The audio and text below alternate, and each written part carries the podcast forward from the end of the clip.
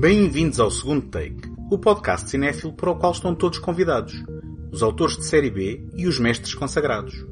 O meu nome é António Araújo e neste episódio voltamos a contemplar os céus, desta vez com um olhar mais pessimista, com Vieram do Espaço, realizado em 1953 por Jack Arnold, e A Terra em Perigo, clássico de Don Siegel de 1956.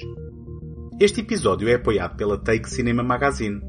Em take.com.pt encontram críticas, artigos, passatempos, trailers e todos os números editados da revista.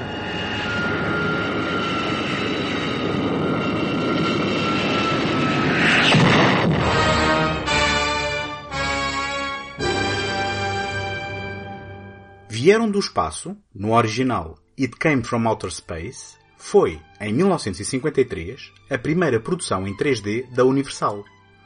Além da novidade técnica que pretendia maravilhar os espectadores, envolvendo-os nos acontecimentos que testemunhavam no grande ecrã, esta realização de Jack Arnold baseou-se num tratamento do celebrado autor de ficção científica Ray Bradbury, em que se invertiam os papéis esperados dos humanos e dos invasores alienígenas. Yes, it came from outer space to fill the world with terror, to bring you unforgettable suspense. What was it? Where did it come from? Who were the all-powerful creatures it brought from outer space? And what did they want on Earth? O autor e astrónomo amador John Putnam, interpretado por Richard Carlson, e a professora Ellen Fields, um papel de Barbara Rush, testemunham a queda do que aparenta ser um meteorito perto da pequena cidade de Sand Rock, Arizona. Deslocam-se ao local do acidente e Putnam decide investigar a cratera que lá encontram, onde vem a descobrir um objeto redondo parcialmente enterrado. Imediatamente percebe ser não um meteorito, mas uma aeronave alienígena. Descobre também o que parece ser um rasto do aparelho para o exterior e para lá da cratera na direção do deserto. Entretanto, um deslizamento de terra obriga-o a fugir e enterra completamente a nave. Decidido a contar a verdade, Putnam vê a sua história ser ridicularizada pelo xerife de Sandrock, o ator Charles Drake, e pela imprensa local. Inconformados, John e Ellen tentam desvendar o que aconteceu e o real perigo dessa verdade. Hey, what's going on? How long you been up here? What happened? I'll tell you what happened. Johnny. Uh, it's a meteor. Johnny says the biggest one that ever hit us. Must have been. I felt it clear down to my shoes. Lit up the sky like the end of all creation. It was no meteor. No meteor. What's the amateur astronomer's point of view? There's some kind of a ship down there. A ship. Don't ask me what kind, because I don't know. Oh, you mean from one of those stars you write about? Or the kind that Pete here operates? I tell you, the evidence is buried right down there. This may be the biggest thing that's ever happened. If you're smart, you'll get this whole area sealed off until we know what we're up against. You see it, Ellen? No, but. But if John says he saw it. He could be mistaken. You, Pete? I tell you, from its size and its appearance, this thing came from outer space.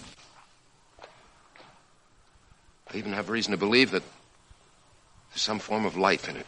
It's been traveling pretty fast to hit the Earth that hard and stay in one piece. That's right. And even if it was in one piece, would anyone still walk around after a concussion like that? I'm just asking, Johnny. Considerado, à imagem de muitos outros títulos seus contemporâneos do mesmo género, como uma obra de propaganda anticomunista, em que os extraterrestres serviriam como metáforas para a ameaça soviética em plena Guerra Fria, Vieram do Espaço apresenta características distintivas pela mão de Bradbury, apesar da assinatura final do argumento pertencer a Harry Essex. No excelente livro O Cinema de Ficção Científica, Eric Dufour afirma Pacifistas são todos os filmes que apresentam extraterrestres perseguidos por uma humanidade má, violenta e desconfiada do que é diferente. O próprio Bradbury terá afirmado que queria tratar os invasores como benignos, conceito em contracorrente com as restantes produções que tratavam do mesmo tema. Segundo Dufour, Vieram do Espaço adota um olhar crítico face ao adulto branco norte-americano e aos seus valores, e realça a posição marginal do casal de heróis não integrado socialmente. O homem, sem trabalho, ouve dizerem dele que não se sabe bem o que anda a tramar naquela cidadezinha. E a mulher, professora, é despedida depois de declarar ter visto a aterragem de um disco voador. Ainda do furo. Em Vieram do Espaço, há duas cenas nas quais o casal que afirma ter visto o extraterrestre se confronta não simplesmente à indiferença, mas à violência dos seus congêneres. Na primeira, as autoridades locais chamam à ordem o casal que diz ter visto extraterrestres, a pretexto de não estar devidamente socializado. Na segunda, pouco depois, é a voz normalizadora do bom senso, encarnado pelo jornalista que, nas notícias transmitidas na rádio, ironiza com as visões do casal. Are you all right? What happened, George? Is the truck...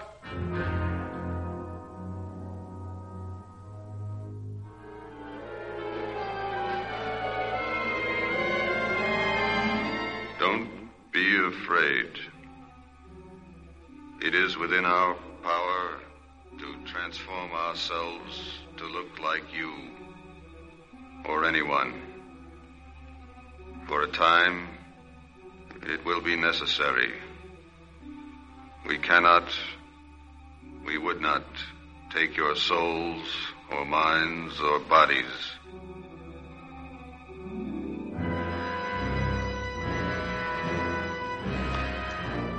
Don't be afraid.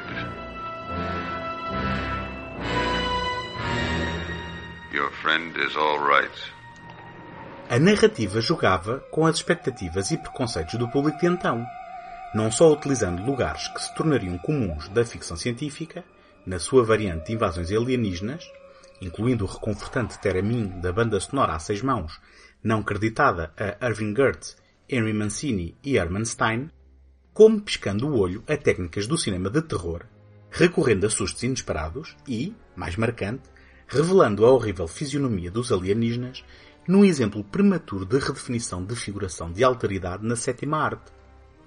Voltando ao livro de Dufour, se há um filme que antecipa Alien, não ao nível da anedota, mas do ponto de vista da exibição da alteridade, é Vieram do Espaço.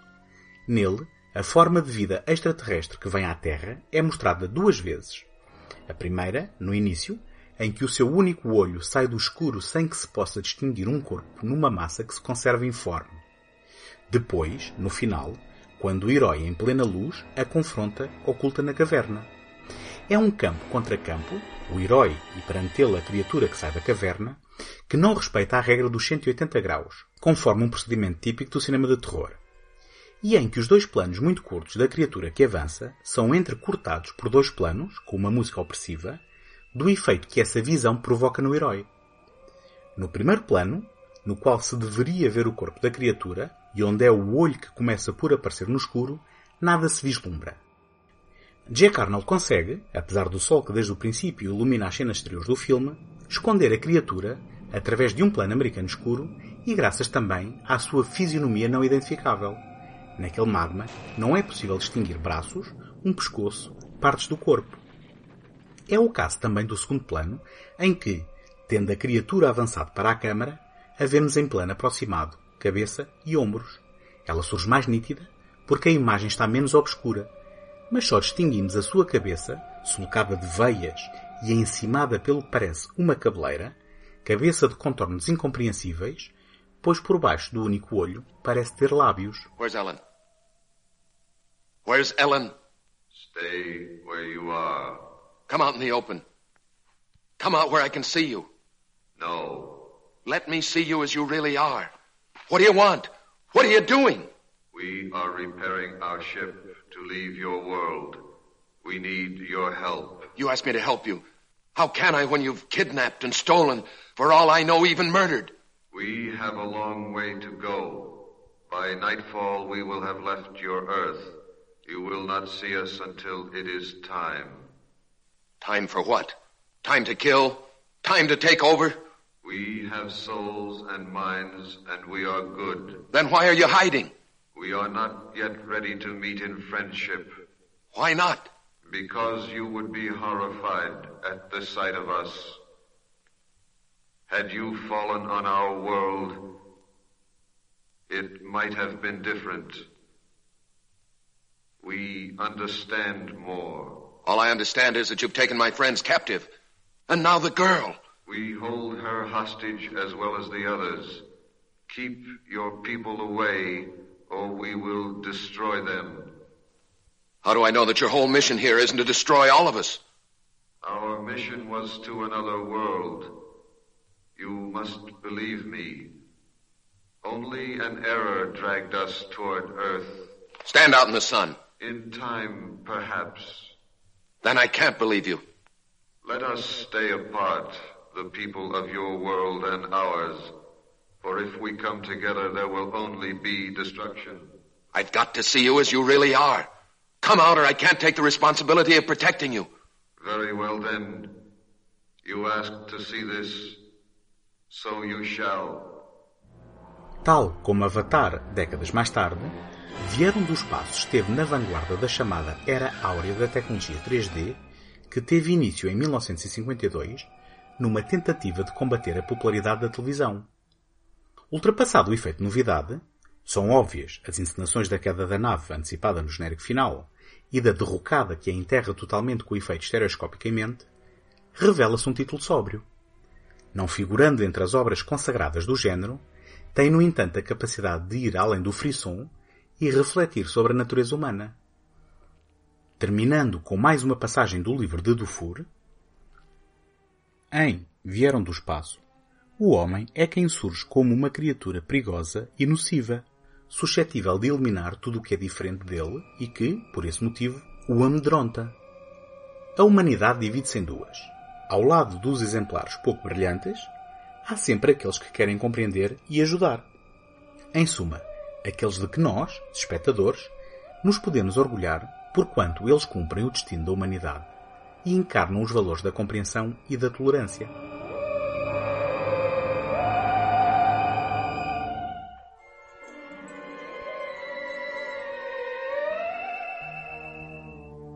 Gostava de partilhar convosco como podem ajudar para vos continuar a oferecer este programa todas as semanas. Ter visibilidade no Apple Podcasts ou no Spotify é uma componente muito significativa para o sucesso de qualquer podcast. E, para isso, conto convosco para lá subscreverem, gostarem ou deixarem uma classificação positiva. Agradeço-vos desde já toda a ajuda que puderem dar. Não se esqueçam que, em segundotech.com, encontram o arquivo de todos os episódios deste programa.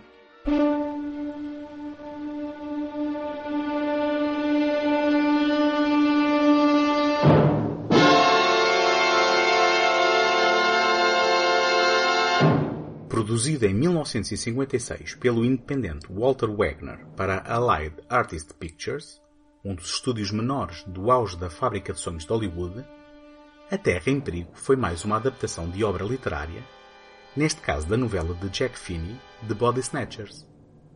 Escrito por Daniel Mainwaring e realizado por Don Siegel, futuro colaborador habitual de Clint Eastwood, Invasion of the Body Snatchers encenava uma invasão alienígena em que os extraterrestres, bem como os seus planos e ciência, se camuflavam aos olhos dos incautos humanos. Stop! Will you tell these fools I'm not crazy? Make them listen to me before it's too late! Listen to me. Please listen. If you don't, if you won't, if you fail to understand, then the same incredible terror that's menacing me will strike at you! Num hospital da Califórnia, um homem aparentemente histérico é mantido sob custódia. Identifica-se como médico e relata, em analepses, os acontecimentos que levaram à sua detenção e chegada ao hospital. Na cidade vizinha de Santa Mira, o Dr. Miles Pennell, Kevin McCartney como protagonista, encontra evidências de uma epidemia de delírio de cápgaras, a crença iludida que familiares e amigos foram de alguma forma substituídos por impostores de aparência idêntica. A teoria de histeria em massa é, porém, colocada em causa pela descoberta por Jack Belichick de um corpo que aparenta ser uma cópia incompleta do próprio. Os dois homens, na companhia da esposa de Jack, Teddy, interpretada por Carolyn Jones, e do interesse romântico de Miles, Becky Driscoll, um papel de Dana Winter, tomam real consciência do perigo quando testemunham a emergência de duplos do grupo do que aparentam ser vagens de tamanho incomum e percebem que as pessoas estão a ser sistematicamente substituídas por estes duplos de aparência idêntica enquanto dormem. Well, where's the patient? I hated to drag you out of bed at this time of night. Will you let me go while there's still time? You'll soon see why I did. What? Will you tell these fools I'm not crazy? Make them listen to me before it's too late! I'll listen to you. Let him go. Who are you? I'm Dr. Hill from the State Mental Hospital. I'm not insane! Let him go! Listen. Doctor, now you must listen to me. You must understand me. I'm a doctor, too. I am not insane. All I am right, not all right, insane. now. I... Now, suppose we just sit down over here, Dr. Bennell, and you tell me what happened. Well, it started. For me, it started last Thursday. In response to an urgent message from my nurse, I'd hurried home from a medical convention I'd been attending. At first glance, everything looked the same. It wasn't. Something evil had taken possession of the town. Muito embora seja um dos títulos de ficção científica mais celebrados da produção norte-americana, A Terra em Perigo apresenta características normalmente associadas ao filme noir. Voltamos à obra de Eric Dufour, o cinema de ficção científica. Estão lá todos os elementos do filme negro. A história é contada no pretérito imperfeito e começa pelo fim, pois o filme tem a estrutura de um flashback com uma voz off na primeira pessoa. E o desenlace feliz parece deslocado, depois da narração do Dr. Bennell da aventura que viveu. A primeira imagem, após o genérico em fundo de céu nublado, mostra-nos um carro da polícia a chegar ao hospital a toda a velocidade. Piso molhado, chuva recente, luz de candeeiros de rua e dos letreiros do hospital. O começo da narrativa do herói muda o ambiente. Em Santa Mira, num dia campestre, luminoso, que não irá durar muito, tanto mais que a voz off multiplica os efeitos de anúncio. Eu devia ter reparado que tudo estava calmo em demasia, etc. Que significam que as coisas não são bem o que aparentam. A noite logo se impõe e a estranheza revela-se no momento em que, pela primeira vez, e enquanto pensamos estar na narrativa do Dr. Bennell, a câmara o abandona para seguir a prima da heroína, Betty, e nos damos conta que há mesmo uma conspiração, embora sem sabermos do que consiste, de que participam os íntimos do herói. They're like huge seed pods. This must be the way that body in my closet was formed. Miles, where did they come from? I don't know. If they are seeds or seed pods, they must grow someplace on a plant, probably. And somebody or something wants this duplication to take place. But when they're finished, what happens to our bodies? I don't know. When the process is completed, probably the original is destroyed or disintegrates. Scott. No, wait! Right, but I take a dim view of watching my own destruction take place. There isn't any danger until they're completely formed. We learned that last night at your house. Your blank didn't change right away. Not until you fell asleep. Miles, when the change does take place, do you suppose there's any difference? There must be. Wilma noticed it. So did little Jimmy. So did I. My father. That must be what he was doing in the cellar last night, placing one of these. I'm sorry. I felt something was wrong, but I thought it was me because I've been away for so long. They have to be destroyed. All of them. They will be. Every one of them. Listen, going to have to search every building, every house in town. Men, women, and children are going to have to be examined. We've got some phoning to do. Well, I'm going to stay right here where I can watch them. I'm going to stay with And you. don't call the police!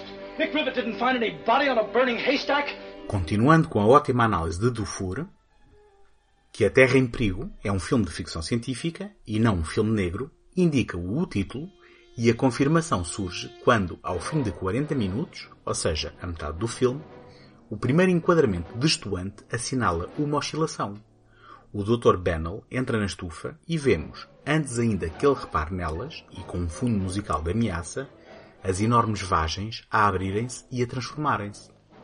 Os códigos do filme negro, nesse sentido, são apenas pretexto para fazerem um filme de ficção científica. Além de apresentar o confronto entre a falibilidade do ser humano e a possibilidade de um mundo isento de problemas, e também de sentimentos, individualidade, desejos, o filme de Don Siegel é apontado como um caso exemplar da metáfora da ameaça comunista, apresentada como a diluição da individualidade perante o bem-estar da comunidade. No entanto, o próprio realizador refutou esta leitura, afirmando ser, pelo contrário, uma crítica da sociedade democrática liberal, uma crítica da sociedade anticomunista e paranoica que denuncia e exclui, ou seja, uma crítica aos Estados Unidos da América do pós-guerra.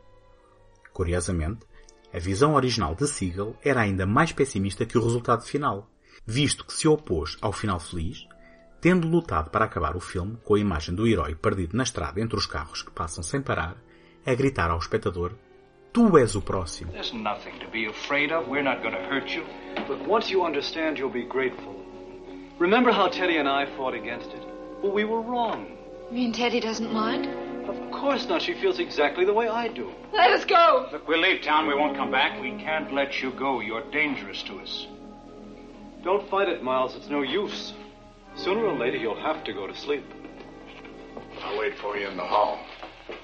Miles, you and I are scientific men. You can understand the wonder of what's happened.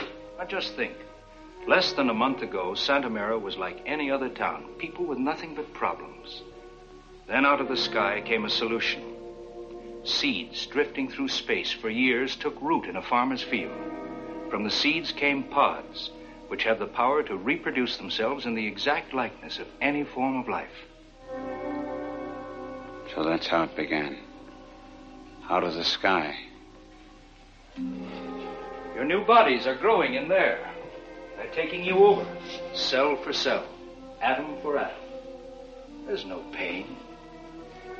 Suddenly, while you're asleep, they'll absorb your minds, your memories, and you're reborn into an untroubled world. Outro argumento que pode refutar a tese de metáfora anticomunista é o renovado interesse na história ao longo dos anos, mesmo depois do fim da Guerra Fria. Como alguém afirmou, cada década tem a versão de A Terra em Perigo que merece. Em 1978, com A Invasão dos Violadores, Philip Kaufman transferiu a ação para Chicago, reforçando desde o genérico de abertura o elemento de ficção científica e deslocou o foco da metáfora para as emergentes ciências do forro das doenças mentais. Em 1993, Abel Ferrara realizou Violadores, a invasão continua, fugindo mais ao texto original, mas referenciando elementos marcantes dos títulos anteriores, como a voz off e a estrutura em analepse do original, ou o terrível grito que denuncia a transformação na versão de Kaufman. Na acidentada versão de 2007, A Invasão, por Oliver Hirschbiegel, a metáfora da contaminação do mal é tornada literal, transformando o mecanismo de propagação num vírus que é transmitido pelo sangue e se espalha no corpo. Ou seja, o texto de Jack Finney e a primeira leitura no grande ecrã por Daniel Mainwaring e Don Siegel continua a fascinar pelas suas camadas de significado, pela versatilidade da narrativa e pelas mil e uma possibilidades que oferece a quem a decida revisitar. Por isso, é melhor estar atento. Não sabemos quem poderá ser o próximo a se deixar invadir pelo desejo de voltar a colocar a Terra em perigo.